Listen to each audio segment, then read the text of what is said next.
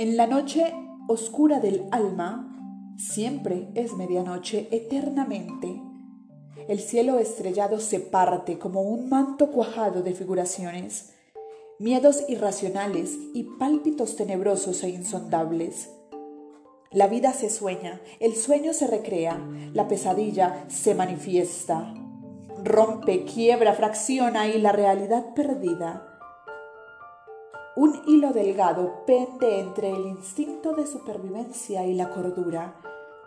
Piensas, huyes, temes. Piensas, recoges el velo, juntas los pedazos, sonríes.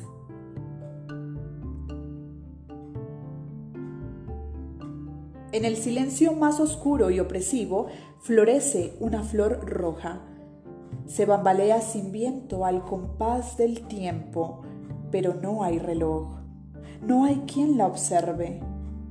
Ella es. Su vaivén se mece entre la razón y la locura.